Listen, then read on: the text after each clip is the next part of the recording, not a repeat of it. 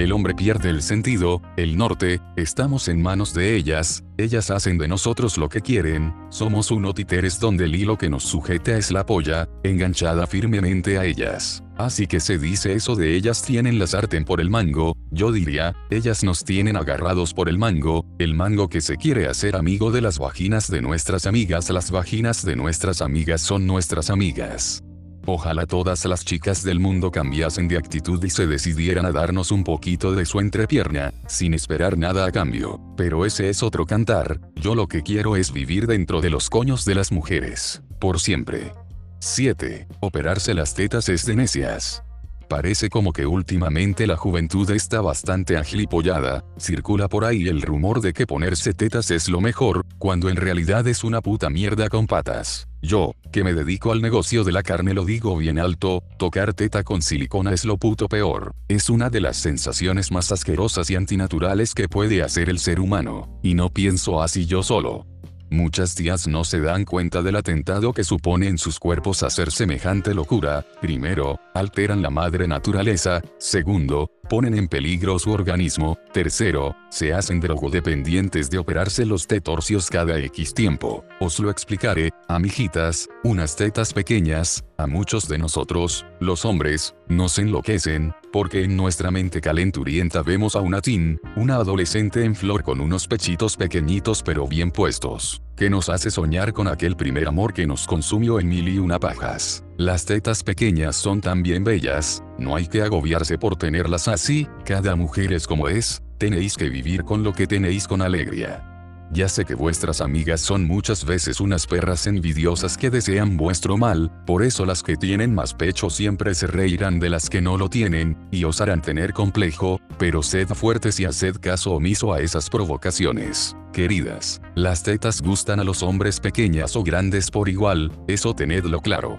Después está lo de operarse, que está lleno de complicaciones, ¿sabíais que ha habido chicas que se han quedado en la camilla? Vamos, que la operación se ha complicado y han muerto. Sí, ha habido casos que por supuesto los medios han silenciado porque hay en juego muchísimo dinero y no interesa que la gente sepa lo que a veces ocurre. No hay cosa más repugnante que un médico de esos que con voz de padre diciendo a las chicas que van a quedar mejor si se operan las tetas. Esos hijos de puta lo único que buscan es vuestro dinero, y son incapaces de deciros que tenéis unos pechos bonitos así como los tenéis. Querrán haceros sentir inseguras y ofreceros la única solución a vuestros males, operarse las tetas. Otra gama de hijos de puta que andan por ahí jodiendo a las tías, suelen ser los novios sin cerebro. Están muy extendidos por la geografía nacional y una de sus virtudes suele ser meter en la cabeza a sus novias que han de operarse las tetas para estar mejor. El machaque es tan continuo que al final muchas de ellas, por contentar a sus novios, se operan. Ya hay que ser miserable e ignorante para inducir a una chica que se opere. Por eso digo que el operarse las tetas es de pobres, ignorantes, necios y pobres. La gente sin carisma, sin identidad propia, los tontos, intentan imitar a los ricos. Ricos tontos también los hay, y suelen ser modelo de los pobres tontos. Muchas ricas se operan por su trabajo o porque la industria del espectáculo se lo exige, y muchas tontas las imitan. Resultado, tenemos miles de mujeres que imitan lo que hacen las tontas con dinero y suelen ser mujeres que no tienen dinero, y que se costean una operación que suele rondar los 60009000 euros, una fortuna por 2 kilos de silicona que no cuestan unos pocos euros en el mercado, y que al cabo de 3 años vas a tener que cambiar de nuevo porque se van a agrietar, o se te va a caer el pecho por el peso excesivo que le has impuesto. Vamos, que al final te vas a convertir en una puta yonki de las operaciones de pecho, porque digámoslo de una vez, eso no funciona. Las operaciones de pecho son un timo. Las tetas se caen con el tiempo y hay que volver a operar. Es que no lo veis, no tenéis amigas que son dependientes de las operaciones, por no hablar de aquellas, que son muchas, que una vez tienen mucho pecho, quieren más, y se vuelven a operar, y convierten sus dos pechos en dos balones de Nivea pero no se dan cuenta de que van haciendo el ridículo con esas dos cosas ahí mal puestas. Tenemos un caso muy sonado, que es el de la actriz española Anastasia Mayo, que se operó las tetitas que tenía y ahora parece que tenga dos pelotas de tenis pegadas con celo. Algo lamentable, no sé quién le asesoró para cometer semejante tropelia. La ignorancia y el mal gusto, hacen que se cometan estos atentados, y seguro que ellas se verán guapas. ¿Veis cómo la ignorancia va reñida con el ponerse tetas y estropearse el físico? 8. Cuando follar es un milagro y no un pecado. En mi tierra, Euskadi, follar es un milagro, no un pecado. Allí follar es digno de salir en la plaza Moyo agitando un banderón y gritando a los cuatro vientos que por fin se ha mojado. En Euskadi se da una circunstancia extrema que creo que no pasa en ningún otro sitio. Como se tienen tantas ganas de follar y se da tan pocas veces, la vez en la que uno moja el cilindrín, se corre en tres minutos. Es tanta la cantidad de lefa almacenada en la bolsa escrotal que eso parece la mochila de la bordeta. Sí, ya sé que la lefa se almacena en otro sitio, pero es tanta que pasa a los huevos porque no tiene dónde quedarse, que yo a veces he visto a gente estornudar y que le salga lefa por la nariz. Así que muchas veces, un polvo, un sagrado y apoteósico polvo, eso por lo que hemos dedicado horas, media vida, esfuerzos, dinerazo, esperanzas, y la de Dios, se resume a cuatro minutos. ¿Por qué tanto esfuerzo para meterla en caliente tan poco tiempo? Porque somos animales en el fondo y porque aunque no queramos, haremos lo que sea por conseguirlo. Y si no mirad los esfuerzos de cualquier mamífero peleándose con otros rivales, o persiguiendo a las hembras. Hemos nacido para sobrevivir, procrear y luego cuidar de nuestros vástagos. Así de sencillo se resume el verdadero sentido de la vida. Las chicas acostumbran a querer algo más antes de dejar que se la meta cualquiera que pase por ahí. Muchas imponen que haya amor para acceder carnalmente a ellas, eso te convierte en un pobre pajillero que se la machaca a diario, tranquilo porque todos hemos pasado por eso. Ligar nadie dijo que fuera fácil, los leones y los lobos llegan a matar por conseguir la mejor hembra, nosotros todavía no nos ponemos así, pero poco nos falta a veces. El sexo con amor mola, sí, pero también sin amor. Cada persona lo siente de una manera, a veces se dan circunstancias de que follas con una perfecta desconocida, y misteriosamente, te da el mismo placer o más que con tu novia la de toda la vida. Y al revés también pasa. Si un extraterrestre viniera a la Tierra y tuviera que dar un informe de cómo se lo monta la raza humana, diría algo así. Los machos y las hembras están en celo continuamente, pero es en verano cuando más se aparean por la cosa de que tienen más tiempo libre, el hecho extraño es que los humanos es la única raza sobre la Tierra que dedican tanto tiempo a encontrarse, atraerse y hacer el acto sexual para que luego no engendren hijos. No así con el resto de los mamíferos, que tienen una vez al año el celo, tienen sus crías y pa'lante, estos humanos están locos, crean negocios tremendos donde la única finalidad es provocar al macho y a la hembra. Al macho se le intenta excitar para que termine eyaculando con una cosa que llaman pornografía, y a las mujeres se las machaca con que tienen que estar siempre dispuestas para atraer al hombre. Los cosméticos, la moda, el cine, la música, todo tiene la finalidad de mostrarse lo más bello posible y excitar al sexo opuesto, para una posible relación sexual, pero quien más lo sufren son ellas, que están sujetas a una gran presión. El sexo está omnipresente en la sociedad pero en cambio está prohibido mostrar el acto sexual o los órganos genitales masculino y femenino en público. El ser humano vive en una continua provocación desde que se levanta a cuando se acuesta, pero se les nota que no son felices, nadie tiene lo que realmente quiere, y cuando lo consigue quiere otra o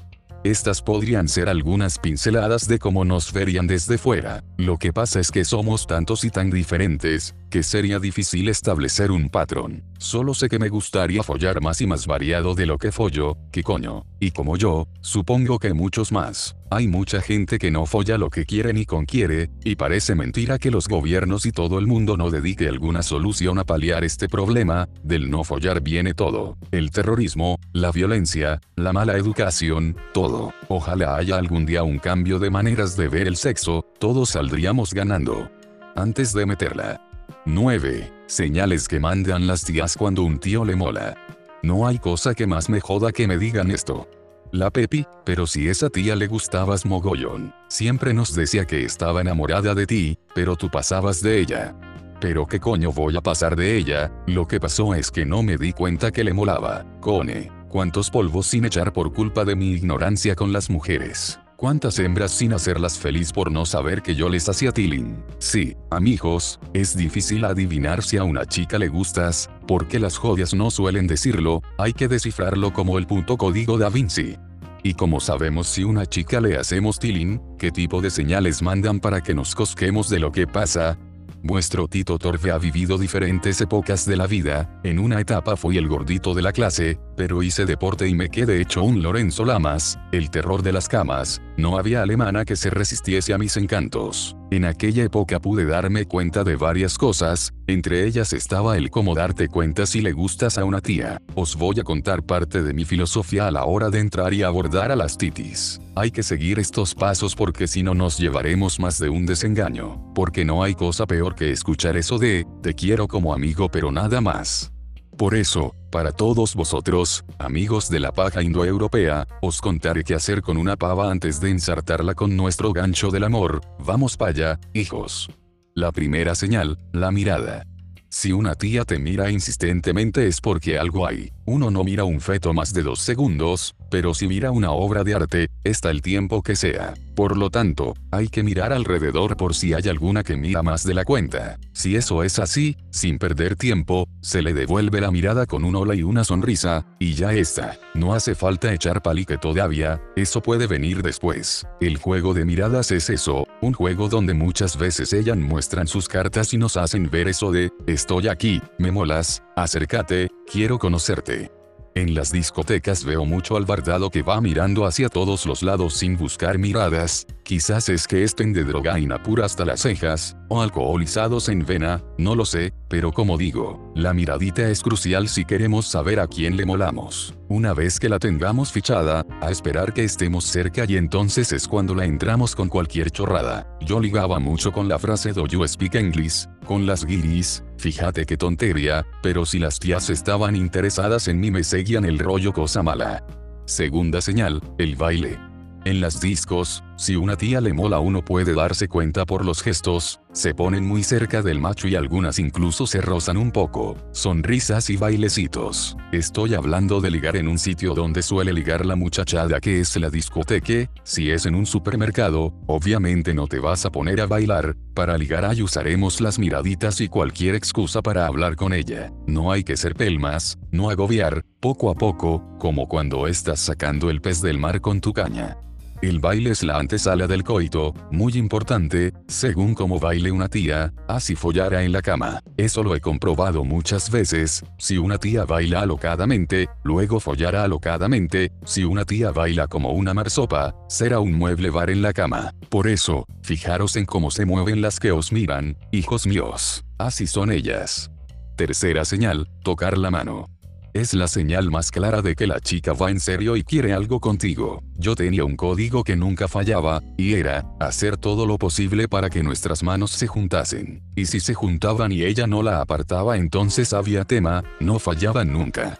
Esto es lo que hacen los cocineros para saber si ese guiso va a salir bueno, probar la salsa, con este truco se sabe si una chica está en su punto, el punto de partirla en dos y rebosarla de bechamel. Como se nota que soy de Bilbao, jaja existen muchos trucos para dar la mano a una joven, una es hablar del reloj que tiene, aunque sea una puta mierda de esas que regalan en McDonald's, al cogerle el reloj, se le pasa la mano por su mano y a ver si nos da la mano. Dicen que dar la mano es como hacer el amor, superponer la mano encima de la suya es la imitación espiritual de hacer el amor. Otro truquillo para coger su mano es pedírsela para cruzar la calle, aferrada a su mano la ayudas a cruzar la calle llena de peligrosísimos coches. Tú, su salvador, su protector, la llevas de la mano a tu damisela, a donde ella quiera. Cuarta señal, el acercamiento. Después de la tercera señal, que es bastante crítica, pasaremos a cortar distancias. En un banco, apoyados en la pared, siempre como de medio broma, se la puede coger de la cintura, y atraerla hacia ti, y darle un beso en la mejilla, o tocarle el pelo. El acercarse y acariciarla es casi ya la antesala de. Quinta señal, el beso. Ese primer beso tan lleno de emoción que nos corta el aire, esa señal inequívoca de que se ha consumado la atracción. Ahora solo queda fundirse en besos, abrazos y buscar un buen sitio para hacer el amor.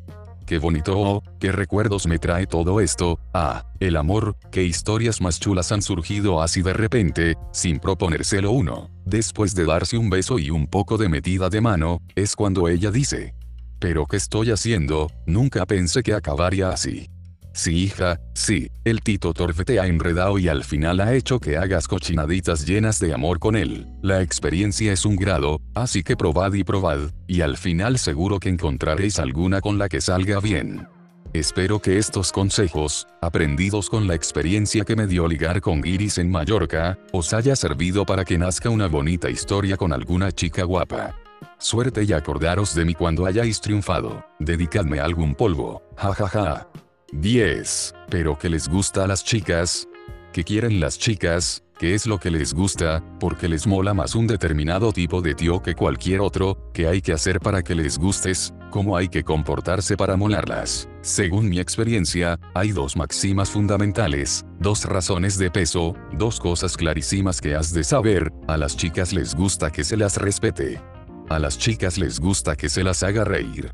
Puede parecer muy simple, pero todo esto entraña una serie de obligaciones que hacen que no sea nada fácil. Respetar es dejarlas vivir, no estar encima todo el puto día controlando qué hace, qué dice, qué piensa. No se puede ir de policías con una tía, al cabo del tiempo acaba jodiéndose la relación. Respeto también es saber escuchar, dejar hablar, no imponer, razonar, no chantajear y hacerlas reír, eso ya es más complicado. Hay muchos tipos de humor, si das con alguien que no pilla tus chistes, mal vas a ir. De todas maneras eso no quiere decir que tengas que estar martilleando todo el santo día a la pobre criatura contándola chistes cada minuto o imitando a chiquito, significa ver la vida con sentido del humor, de una manera optimista, desenfadada, alegre.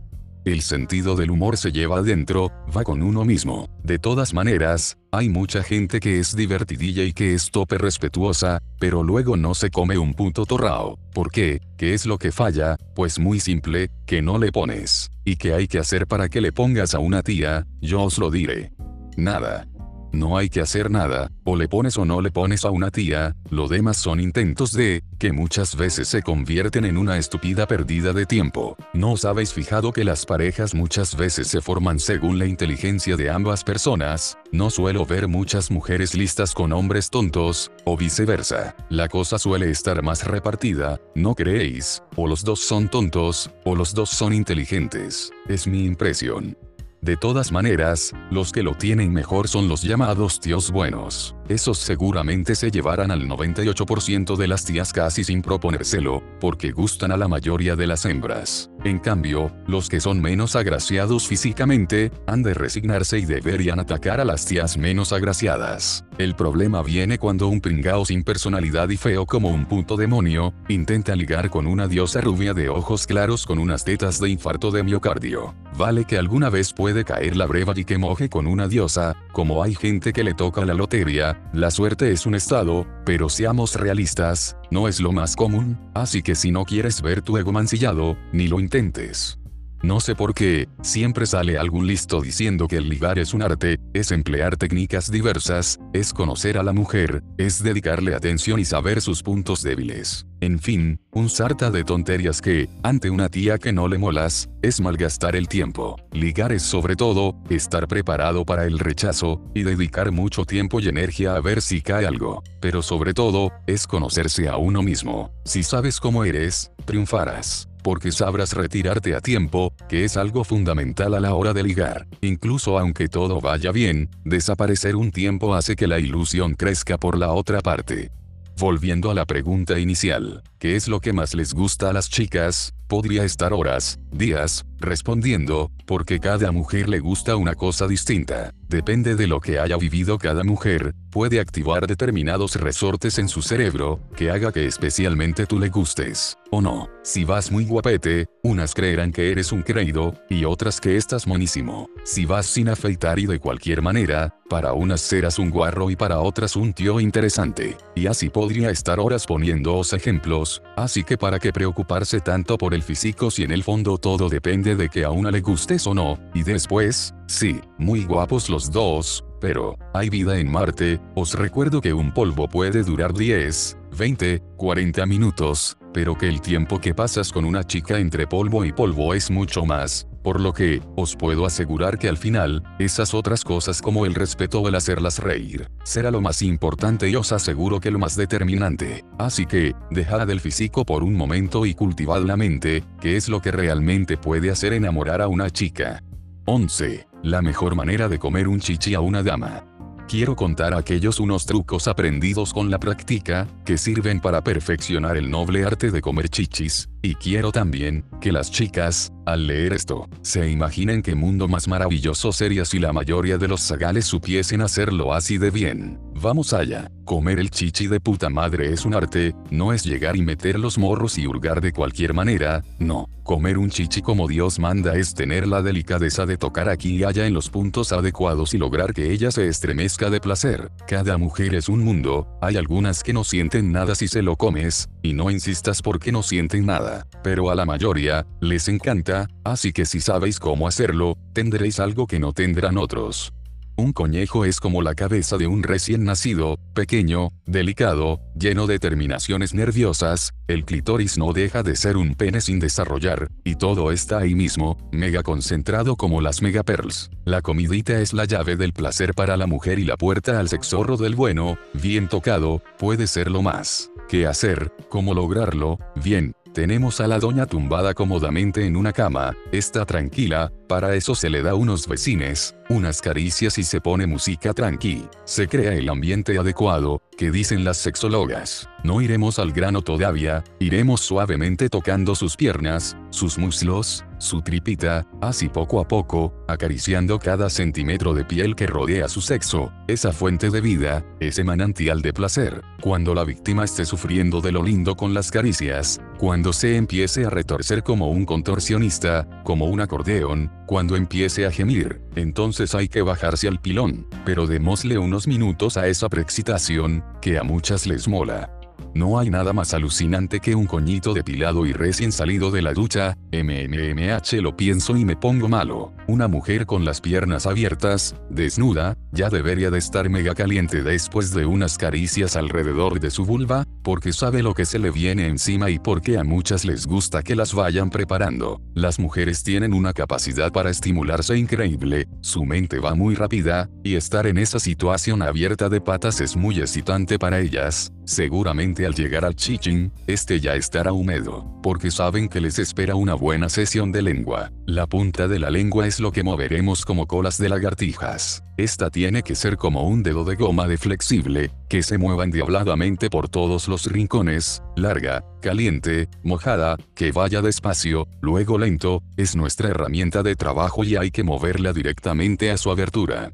Con solo saber mover bien la punta de la lengua, uno puede dar mucho placer a la mujer, hay que buscar el clítoris, y justo con la puntita de la lengua mover en círculos su clítoris. Hagamos eso primero, no preocuparos de más cosas. Hagámoslo como los grandes gourmets, nada de meter las narices, acariciemos su clítoris con la lengua, incluso metámosla dentro de su vagina un poco, como si fuera un pene o dedo, pasémosla como a Miss Daisy por todo ese lugar paradisiaco. En esos momentos ya estamos comiendo un chichi, ella está en nuestras manos. ¿Y ahora qué hago?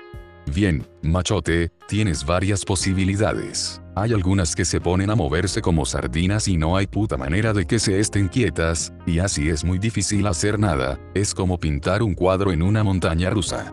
A esas hay que agarrarlas bien fuerte para que no se muevan, y chuparlas el buyuyu a lametazos como un perrín, como cuando te comes un helado a lametazos parar, y seguir, verás cómo se estremecen y tiemblan y te nombran hijo pródigo de su chichín. Haced lo mismo con la lengua, meterla y sacarla despacito y rápido. No hay que luchar nunca contra ellas, sino seguirle sus vaivenes. Muchas se mueven por la inercia que marca el placer, bueno, síguelas a donde vayan, que no se van a escapar de ahí, de una manera u otra ellas te marcarán su ritmo con sus caderas, síguelo.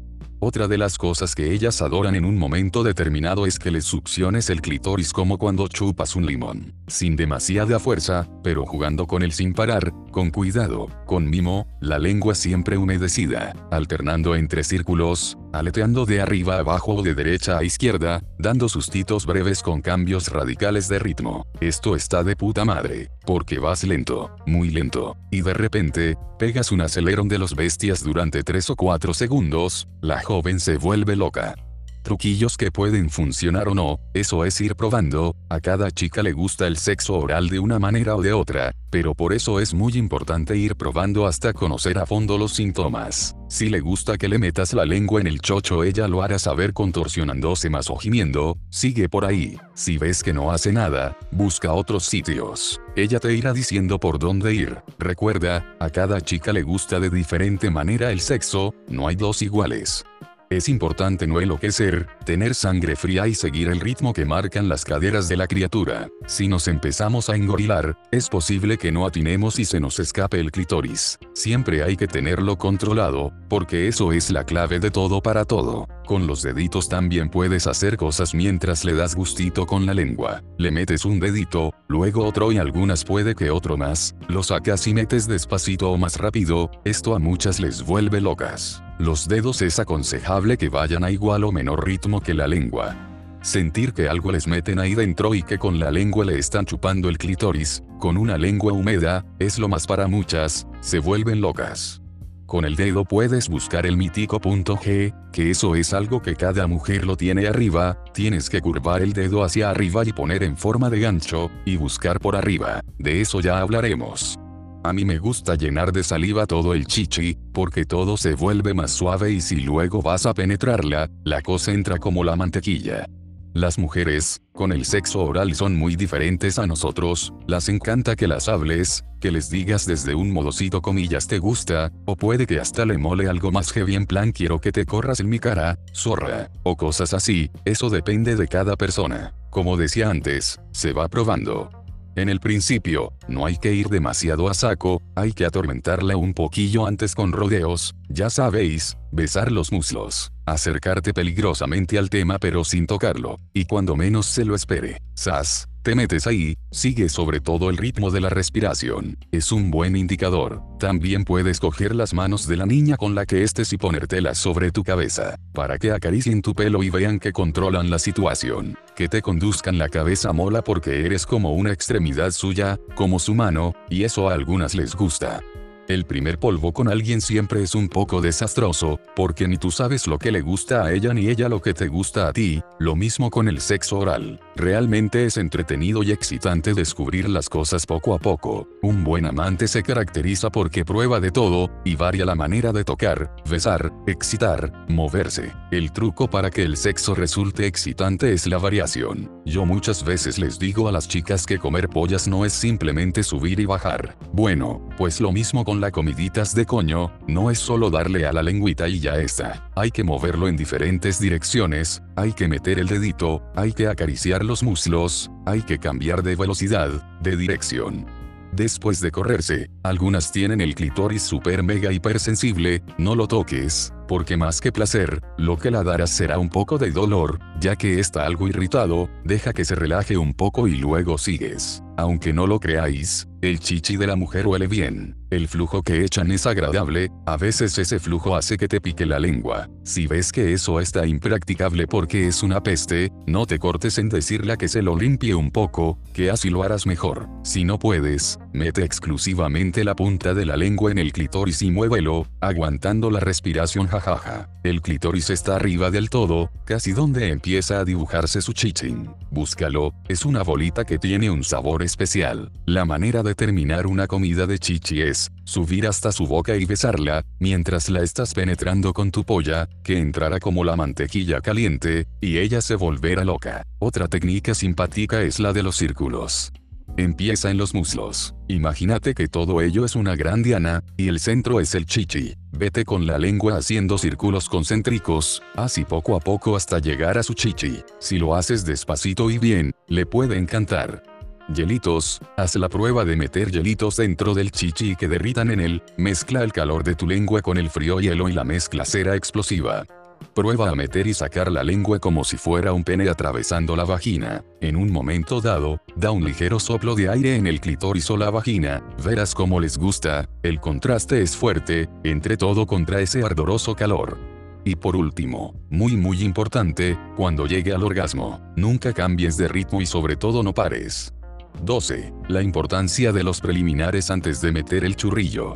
Si tu novia te dice que le gustan los dulces, supongo que le regalarás dulces de vez en cuando, no, pero si te dice que lo que más le gusta son los preliminares, es decir, esas caricias por su cuerpo, por su cuello, sus muslos, la tripita, la cabeza, ¿qué harás? ¿Te lo currarás? Esos pequeños actos de excitación antes de la penetración, esos son los preliminares. Sí, quizás seas de los que se lo ocurran en la cama, pero desgraciadamente la mayoría de los tíos de este país, no, van directamente a meterla y a la, a saco y a correrse. La mujer es un mundo por explorar, una isla por conquistar y descubrir y el que consiga llegar a ella, ganará un tesoro. A continuación voy a narraros uno de mis grandes secretos torbellinescos, la manera de poner muy caliente a una chica en la cama. Imaginemos la situación, estás con una chica en tu dormitorio, estáis más calientes que el baldosín de las calles de Esija en agosto, y con unas ganas de comeros a besos de no poder aguantar, os quitáis la ropa como locos, cuando os tocáis echáis chispas, queréis hacer el amor ya mismo. En esos momentos en que tu dama está extasiada de deseo y pasión, con ganas de que le insertes el enchufe, es cuando tienes que parar y no metérsela de inmediato, tienes que aguantar todo lo que puedas antes de poner tu rabito a funcionar. Piensa que esto es como cuando vas a un restaurante con un hambre tremenda, si empiezas a comer de repente, sí, te llenarás, pero no será lo mismo que si te empiezan a traer aceitunitas, tapitas y cositas para abrir apetito. ¿Verdad que no es lo mismo? Pues eso, tranquilidad, y haz lo siguiente, cuando esté vestida, de pie, abrázala, que te sienta cerca, recorre con tus manos su espalda, su culito. Después, ve quitándole la ropa despacito, que sepa que la vas a desnudar y que la fiesta va a empezar enseguida la parte de arriba, la parte de abajo, el sujetador, las braguitas, sin tocarle apenas, que solo note el roce de tus dedos cuando le quitas la ropita. El cerebro de la mujer, tan morboso más que el del hombre, enseguida se imaginará lo que vendrá después, y se pondrá muy caliente. Nunca hagas lo que ella se espera. El factor sorpresa es importante aquí, no sigas el camino habitual, tómate el tiempo que quieras, cuanto más tardes, mejor. Mientras le quitas la ropa, puedes ir susurrándole al oído lo caliente que te pone, lo guapa que es para ti, lo terriblemente cachondo que te pone cuando ves alguna de su parte moverse. La voz es algo muy sensual y erótico para ellas, dile cosas, que le gustará, ya verás. Con la yema de los dedos recorrerás todo su cuerpo, despacito, tocándola desde el cuello hasta sus piernas, por la espalda, bajando despacio hasta sus glúteos. Ella, estoy seguro que se empezará a retorcer de placer y no podrá aguantar, que retocarte. Tú le negarás eso, es tuya, hará lo que tú le digas, tienes el control. La tumbas en la cama, mirando hacia abajo. Le das un masajito suave en la espalda, con las dos manos o con una si quieres acariciándola desde el cuello, la cabeza, para bajar por la espalda, su culito. Le abres las piernas y le pasas la mano por la parte interior de los muslos, muy suavemente, por una parte y la otra luego, sin tocar su sexo, tómate el tiempo que quieras. A mí me ha pasado de chicas que han cogido mi mano y me la han llevado a su sexo porque no podían más. Hay que ser duro y aguantar, aunque tu rabo esté más duro que el pan de hace una semana. Puedes rozar indirectamente un poco su vagina con tu mano, pero ligeros roces inocentes, tú lo que quieres es acariciar las zonas próximas a la vagina, pero no su vagina en sí, aunque lo esté deseando como nunca. Le das la vuelta, que se ponga mirando para arriba. Ahora la excitación es mayor, porque tienes su cuello y sus pechos para excitarla. Dale besitos a sus pechos, pasales la lengua por sus pezones. Con la mano rodea sus tetitas, con la otra paseala por su tripita y su monte de Venus. Besala. Las tres cosas que te digo a la vez son para volverla loca, así que no te cortes en combinarlo las veces que quieras. Tu dama está hirviendo, en este estado tiene que desear follar ya, pero tú, que eres un poco malo y un salidorro, aún la quieres hacer sufrir un poquito más. Los besos son cada vez más apasionados, le comes la boca a saco, y tú ya has empezado a pasar tu mano por sus muslos, muy muy cerca de su agitada vagina, que está echando chispas hace rato, no la toques aún, eso será lo último que hagas. El dedito pasa por el monte de Venus para bajar hasta una bolita que se llama clitoris. Esa es la llave de la caja fuerte del tesoro, y para volverla loca, toca muy ligeramente esa cosita, con el dedo corazón, como si la quisieras sacar brillo, en movimiento movimientos circulares sobre sí misma. No aprietes demasiado, todo muy suavemente. Ella empezará a retorcerse y a abrazarse a ti, si se lo tocas bien, ella comenzará a hablar con Dios, jaja, doy fe.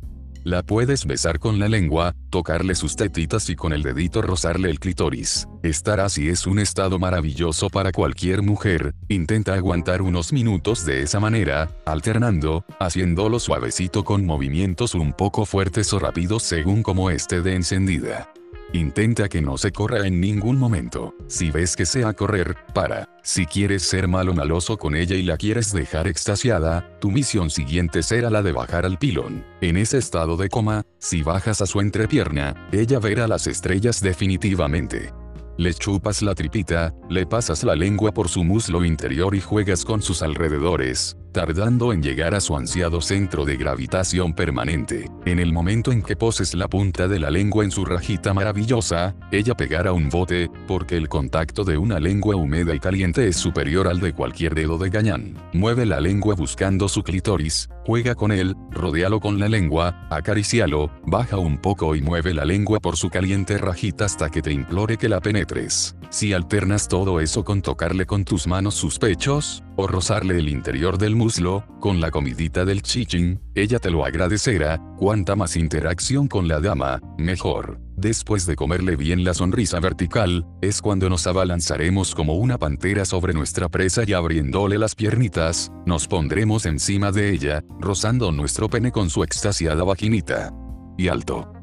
Todavía no la penetraremos, sino que jugaremos un poquito más, esto ya es la broma del verdugo, es rizar el rizo, sí, pero ellas os lo aseguro que lo fliparán. Con la puntita del pene, rozaremos su clítoris, y bajaremos y subiremos, haciendo amago que la penetramos. Como mucho meteremos la puntita un poco y simularemos el movimiento del coito, pero rápidamente la sacaremos. Es bastante cabronías esto, porque la mayoría se vuelven locas, jaja, pero en el sexo hay que serlo un poco, ¿a que sí chicas? Cuando veamos que ya no aguantamos más, uno no es de piedra, entonces la penetraremos fuertemente, y realizaremos el acto, follando como leones, pum pum pum pum.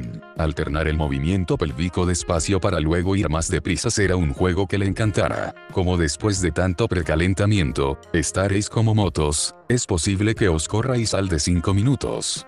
Vale, pues os corréis, os limpiáis y tal y volvéis a la carga, pero esta vez con más tiempo para la penetración. Hay que dejar bien satisfecha a la dama. Sin daros cuenta, tendréis un polvo de esos que hacen historia y habréis dejado a vuestra dama contentísima con un buen recuerdo.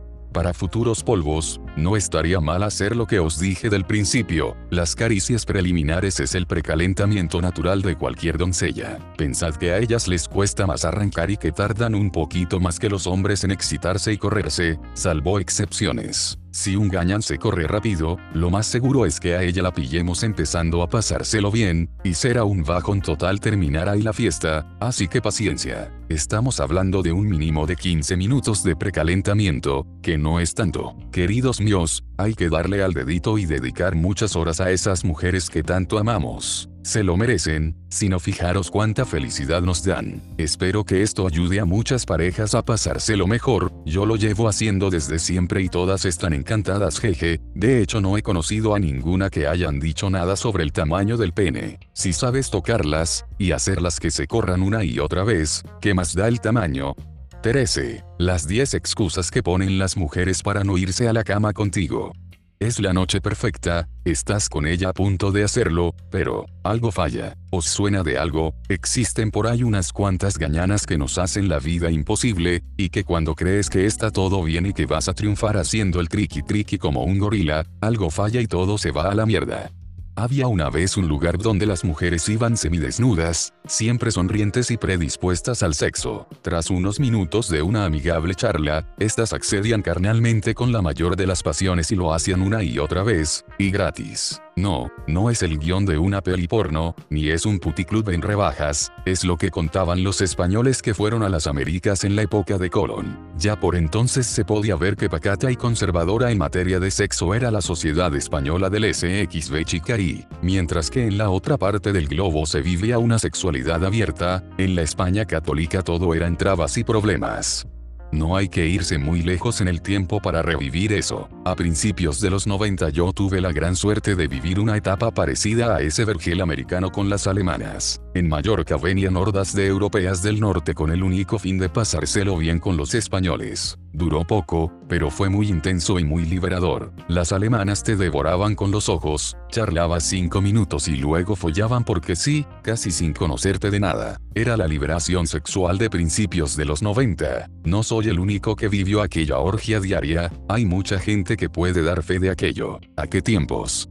Pero la vida real es otra, no follamos todo lo que queremos, ni con quienes queremos. Y cuando se presenta la ocasión, ellas nos dan sus razones para que no se las metamos. ¿Qué es lo que hago a la fiesta? ¿Qué cosas nos dicen para no follar? He aquí las 10 excusas que ponen las mujeres para no irse a la cama contigo, antes o en la misma cama. 1. Es que no te conozco demasiado. Y yo digo, ¿y qué más da que no nos conozcamos? Pues no. Después de esa frase viene la de hasta que no te conozca más no lo vamos a hacer. Y a joder se toca. 2. Es que me puedo quedar embarazada. Yo he llegado a estar con tías que aún con candón no querían, entonces ¿cómo es posible follar? Los miedos ni con candón se quitan. Y nada, hay tías que se cierran en banda y no hay puta manera. 3. Es que estoy con la regla. Eso suele ser muy socorrido, y a veces es mentira. Lo dicen porque temen follar, otras veces lo que tienen es el Tampax. La de veces que habré quitado Tampax con los dedos o los dientes. Soy un especialista quitando Tampax. Y follar con regla, ¿qué hay de malo en eso? Luego te limpias y ya está. Cuando la polla piensa por ti, no hay nada que se interponga. Pero hay muchas que se sienten mal y no acceden a follar porque creen que al tío le va a dar mucho asco la regla, o no se sienten limpias. 4. Es que aún no estoy preparada para eso. Preparada, pero es que se necesita un máster o un título para follar, como que no estás preparada, tu chocho no le gusta que te lo toquen, es que alucino con esas excusas, pero no os riáis, yo he perdido infinidad de polvos por culpa de esa excusa, y he quedado un montón de veces después con la tía en cuestión y nada, solo a base de comerle la oreja a base de bien he logrado enchufársela, pero me ha costado Dios y ayuda, ah, y muchas nada de nada. 5. Es que no quiero morirme de sida. En la época en la que yo follaba extranjeras, corría el rumor de que si hacías sexo te morías, y muchas me soltaban esa inquietante frase. Eso acabó de destruir ese holgorio y alegría sexual de aquellos años 90, y se volvió al celibato y la paja diaria. 6. Es que todos los tíos queréis lo mismo. Aquí se juntan varias cosas, una pizca de feminismo mal entendido, otro poco de orgullo y otro de querer llevar las riendas de la situación. Joder, cada vez que me acuerdo la de horas que perdí de mi vida intentando convencer a tías de este palo de que yo era un santón y no quería sexo, solo su amistad pura y cristalina. Esas miles de horas las reclamaré justo antes de mi muerte. 7. ¿Tú qué te has creído? Que soy una puta. Aquí la cosa está muy chinga. Has dado con una tía que le importa más el que dirán que el pasárselo bien contigo. Olvídala, no creo que consigas nada. Aquí lo único que vale es meter la mano directamente y ponerla caliente a ver si cae y no escucharla. 8. Es que no hago esas cosas en la primera cita. Vamos, que no folla el primer día en el que se conocen. Y yo me pregunto, ¿quién habrá sido la hija puta que dictó esa norma y por qué? Hay tías que te sueltan eso sin haberlo pensado antes. Y yo pregunto, ¿por qué no se puede follar el primer día? Yo reconozco que me pongo más bruto el primer día que el segundo. Porque quieren romper esa magia algunas, mujeres malas, sois malas. 9. Lo hago pero si sales conmigo, te piden que cuando les eches el polvo no pases de ellas. Y yo como sé cómo irá nuestra relación después, pero es que hay algunas que no te dan la oportunidad de follar hasta que no les prometas eso, y anteponen la relación sentimental al sexo. Es el peaje o el impuesto revolucionario que hay que pagar, y cuando accedes, porque no hay otra, y te la follas, la dejas, y luego se quejan y lloran. No te jode, encima se quejan. Ese chantaje emocional es lo que se carga la relación. Deben dejar que lo que sea fluya, que sea lo que sea. 10. Me gustas como amigo pero nada más. Y luego, después de 10 años te confiesa que estaba enamorada de ti y que quería hacerlo contigo pero como tenía miedo que se estropease su amistad por culpa del sexo, pues no se atrevió nunca a decir que sí. Así de tristes son algunas. De hecho hoy en día lo que más echo de menos son esos polvos que no eché. De todas esas tías tan guays no conservo ninguna amistad, todas se han ido perdiendo en el tiempo como azucarillos en la taza de café. Pero esos polvos no echados, ¿dónde están? Esos son los 10 mandamientos del terror, las 10 excusas que ponen las mujeres para no irse a la cama contigo en una noche propicia para ello. Cuando me pongo a pensar en lo fácil que a veces es follar, y en lo complicadísimo que otras veces llega a ser, llego a la conclusión de que la vida no hay por dónde cogerla, a veces tienes de más y otras veces no tienes nada, y creo que lo único que la salva es el haberlo vivido todo, como el que unta un plato hasta acabar con la salsa. 14. ¿Qué es mejor, follar o hacerse una paja? Estamos ante un dilema, nadie se pone de acuerdo sobre qué es mejor, si echar un kiki o hacerte una paja. Mucha gente dirá que follar es mucho mejor que pajearte, ya que al menos conoces gente. Sí, chistes aparte, el follar está muy bien cuando el polvo es bueno, pero cuando es una puta mierda, que a veces pasa, la paja es infinitamente mejor que el polvo, sobre todo si esa paja es de las buenas. Y seamos realistas, ¿cuántas pajas os habéis hecho que hayan sido una puta mierda? Poquísimas verdad, la paja la controlas tú, tú sabes cómo moverte, cómo tocarte, es tu cuerpo en perfecta armonía con tu mano, y nadie mejor que tú para darte lo que necesitas. Los que hablan bien de las pajas suelen decir a su favor que te la haces cuando te apetece, que la fantasía la creas tú, que te entretienes el tiempo que quieres y que si te sabes tocar ves el cielo. El dilema está en que a cualquier pajillero de pro le dices que prefiere, si hacerse una paja o follar, y te dirá follar sin ninguna duda, porque no suelen follar tanto como quisieran, o si follan, pero no con quien quisieran siempre. La paja es lo más recurrente y placentero, y sirve para fantasear con esas tías que no te follas. Supongo que todos los que se hacen pajas con mis videos lo hacen fantaseando con que ellos se follan a las tías que, gracias a Dios, me follo yo. Pero no vayamos de campeones, haber llegado hasta aquí me ha costado ríos y ríos de lefas sacadas de mil y una pajas. Antes de esta orgia pornográfica diaria, me hacía pajas like a monkey y decía que las pajas eran alucinantes. Llegué a controlar el mundo pajil de tal manera que me lo curraba tanto que lograba orgasmos muy potentes. Con los polvos me ha pasado lo mismo, de tanto meterla, he conseguido buscar ese punto que me provoque orgasmos tremendos. Todo es práctica. Por lo tanto, a la conclusión que llego es que tanto las pajas como los polvos están muy bien, pero creo que follar está mejor porque alteras más partes de tus sentidos, y el orgasmo debería de ser más intenso. La paja es el recurso del pobre pero que alivia igualmente, no hay un medidor que diga que los orgasmos con paja o de polvo son mejores o peores. Somos monos salidos y continuamente estamos sujetos a provocaciones, que si la compañera de curro que ha venido con un escote mareante y un perfume zorro número 5 que te pone palote nada más verla. Así es difícil concentrarse con el trabajo o lo que haya que hacer, y ya que no podemos follarnos a la pajara en cuestión, nos vamos a los servicios y nos hacemos la santa gallola pensando en ella. Es la paja que alivia la tensión. A que luego cuando la vemos por la ofi estamos más tranquilitos, claro, nuestro subconsciente nos dice que ya nos la hemos follado. Es un efecto placebo que funciona muy bien. Hay gente que se ha follado a todas las tías de su oficina y que ya no responden a las provocaciones de sus compañeras, porque ya se las han follado en los servicios. ¿Entendéis ahora por qué muchas mujeres se desesperan cuando van al curro y nadie las hace caso? Se ponen lo más guapas que pueden y luego nadie las mira. Eso es que todos se las han follado ya. 15. El kit del buen polvo. Os voy a contar uno de mis mayores secretos, el kit del buen polvo. Lo llevo utilizando desde hace años y es genial, nunca me deja mal en esos momentos tan difíciles donde a veces un olvido o fatal despiste puede echar por tierra una importante y tan escasa cita coital. A lo largo de estos años lo he ido perfeccionando, añadiéndole ingredientes hasta convertirse en lo que es. Una cajita con montón de utensilios para que se realice en óptimas condiciones un buen coito, precoito y postcoito, analo vaginal. ¿Qué necesitamos para que no falte de nada en esos momentos de íntimo placer? Veamos. Ingredientes.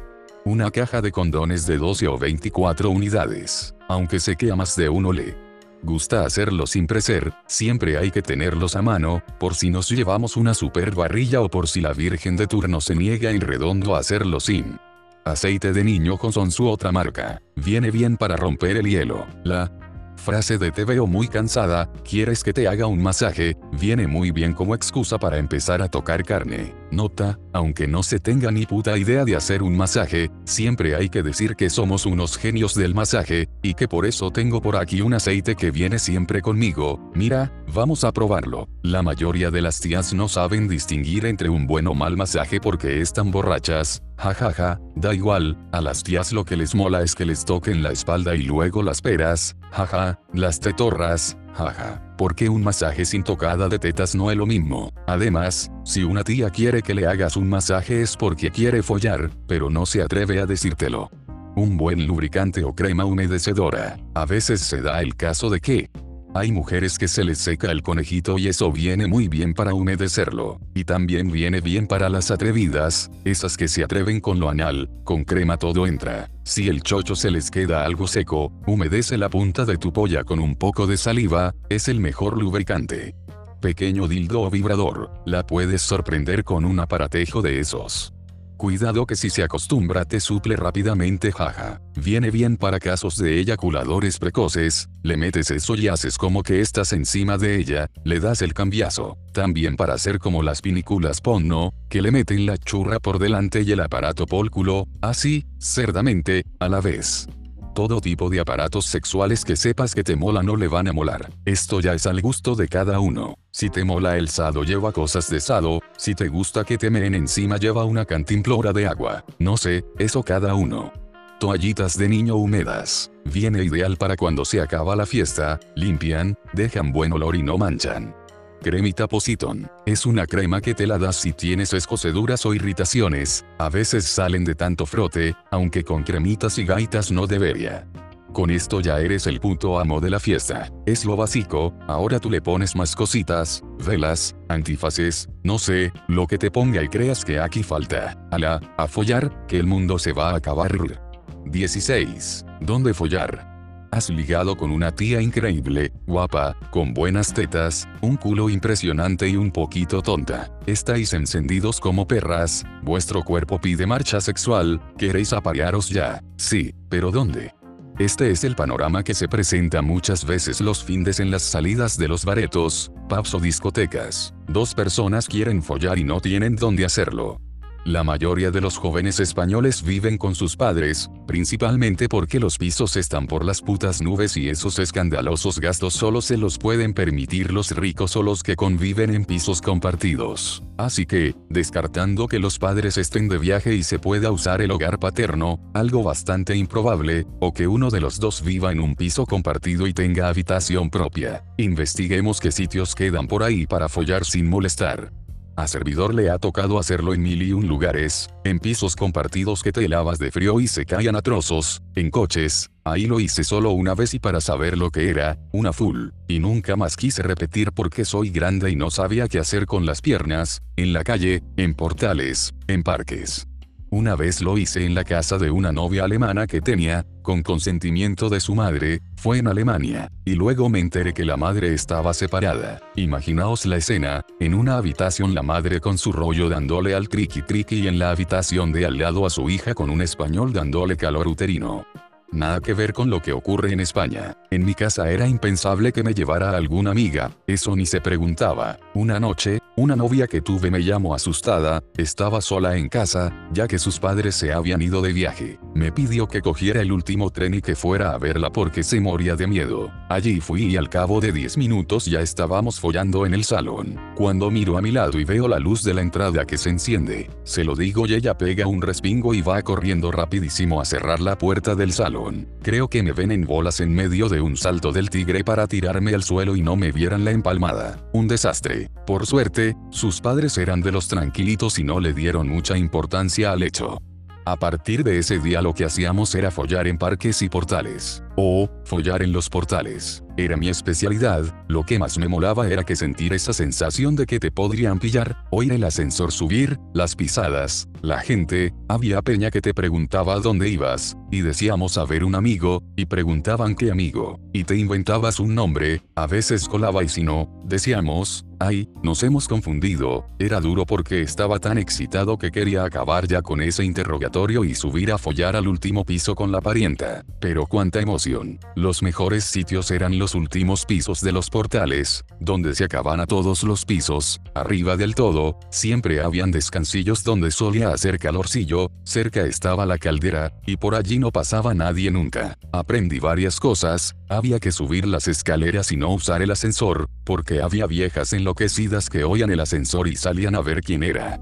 Otro de los sitios donde solía ir a follar era en las construcciones de casas a medio acabar o casas deshabitadas. Allí en cualquier esquina guarreábamos con la excitación de que alguien pudiera vernos. Y el monte, aún todavía el olor a monte me pone cachondo, follar al aire libre es cojonudo, me encanta, esa sensación de libertad. En verano solía ir a follar al monte y en la azotea de los apartamentos donde estaba. No sé por qué pero las azoteas me ponen muy cachondo. Si no tenía acompañante, me iba allí solo a gallolearme en esas tardes de verano, qué bonito. Otra de las fórmulas para follar es pedir amigos que te dejen su habitación para follar, pero ya ves tú, hay gente escrupulosa que no le mola, otra en cambio acepta y luego se pajea sobre las sábanas usadas, Jaja. Una vez me contaron una anécdota de primera mano que le pasó a un amigo mío. Estaban en un portal follando en la escalera. De repente abrieron la puerta y salió un famoso. Los tíos se quedaron muy flipados porque era bastante famoso el tío. Pero la sorpresa más grande fue que este les invitó a pasar a su dormitorio para que follaran en condiciones. Esto es lo que tendrían que hacer los famosos y los que tienen casas y dormitorios que apenas los usan, darles calor y dejar que otros hagan uso del, ¿verdad? durante el polvo. 17. Dar por culo bien como Dios manda. Hay una cosa que es totalmente cierta, un culo bien puesto puede ejercer tal hipnotismo en un hombre, que es capaz de manejar su mente por completo. De hecho, seamos realistas, no es tampoco tan difícil manejar a un hombre, el cerebro de un macho excitado entra perfectamente en el tamaño de un prepucio, así que, un culo, con toda su majestuosidad, es capaz de hipnotizar por completo y de provocar todo tipo de aturdimiento al macho ibérico. Yo recuerdo de cómo en ocasiones me he quedado totalmente prendido de un culo que de repente ves por la calle, paralizado, te das la media vuelta y te das cuenta que es perfecto, redondito, mullidito, con esas formas, y encima en movimiento. Ah, si se mueve, entonces estás perdido. Es como el péndulo hipnotizador de Foucault, que te quedas ensimismado y le sigues como un tonto sin saber por qué. He llegado a seguir a esas portadoras de ese don divino, la mayoría no lo saben, e incluso a veces he conocido a la persona portadora. Una chica puede tener un culo impresionante solo en un intervalo de tiempo, desgraciadamente, después con la edad se echa a perder. La juventud da a sus criaturas unas posaderas que, durante su adolescencia tirando hasta los 25, son una obra de arte. A veces a algunas les dura más tiempo, pero son las menos. Después, si ello se cuida, puede seguir siendo una obra pictórica, pero muchas fenecen en el intento.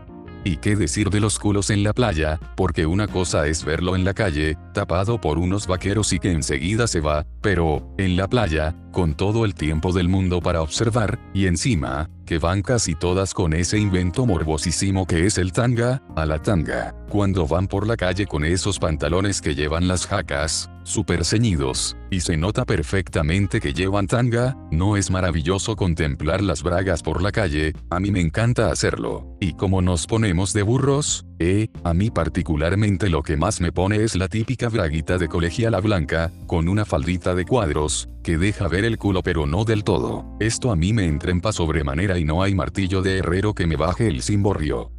Una de las cosas de las que no quiero ni hablar cuando hablo de los culos es de lo que sale de él. No me quiero imaginar a una jaca sentada en la taza, crujiendo cacas y echando una peste del 15, porque es el desentrempe automático. Pero tranquilos que de eso no hablaré en este libro. Yo tenía una amiga que me decía, ¿quieres desenamorarte de una tía? Pues imagínatela cagando.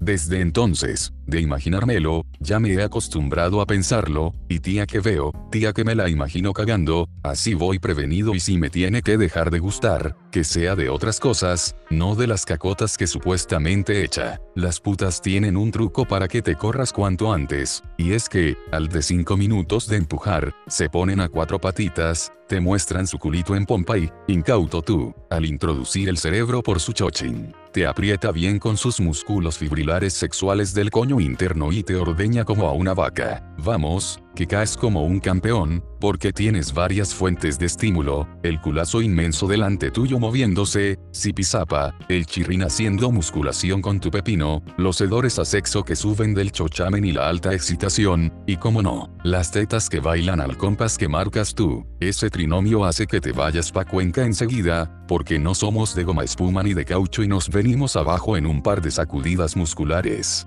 El culo y su filosofía, el culo y el populacho, el culo habla por el ano, el culo, protagonista del acervo popular vete a tomar por culo. Es decir, que te vayas ahora a dar culos, a dar placer por ahí, o a darte placer, el culo, obsesión de las mujeres, a ellas les gusta delgado y a nosotros gordo, ellas nunca se ven delgadas, con un buen culo, a nosotros nos gusta cualquier culo, menos el de nuestros amigos. Culos somos y en culos nos convertiremos, es decir, en mierda. Y después de esta animosa introducción, quisiera introduciros en el arte de dar por culo, una técnica olvidada que a mucha gente le gusta mucho. Sepamos cómo se hace esta guarrerida española que haría llorar al niño Jesús. La sodomía es una práctica sexual que no es exclusiva de los gays. El ano es una zona erógena tanto del hombre como de la mujer y convenientemente estimulada es una gran fuente de placer. La penetración anal es, por tanto, una de las prácticas sexuales mejores que hay, pues además de ser tan placentera como la penetración vaginal y oral, tiene la ventaja que la tía no se queda embarazada. Además, el ano es más estrecho que la vagina y eso se nota a la hora de meterla. Sin embargo, para llegar a ser un buen sodomita, es necesario saber una serie de cosas que desvelaremos a continuación. De lo contrario puede llegar a ser un desastre y abominar de esa práctica. Dar y que te den por culo no es sinónimo de homosexualidad. Esta práctica es independiente de la orientación sexual. Consejos para dar por culo. 1. Es necesario un previo calentamiento para lograr que el culo del otro se vaya abriendo a medida que crece la excitación. 2. Si quieres que entre toda entera y a la primera hay varias opciones. Una, es una buena crema anestesiante, como las que usan los ginecólogos, que anestesiará el esfínter del sodomizado facilitando un 100% el enculamiento. 3. Otra es trabajarse a base de dedos y lubricante poco a poco el agujero para que se vaya abriendo y poder meterla a gusto. Nota, si usas crema anestesiante ten cuidado de meterla con goma, de lo contrario se te puede anestesiar el capullo causando graves trastornos.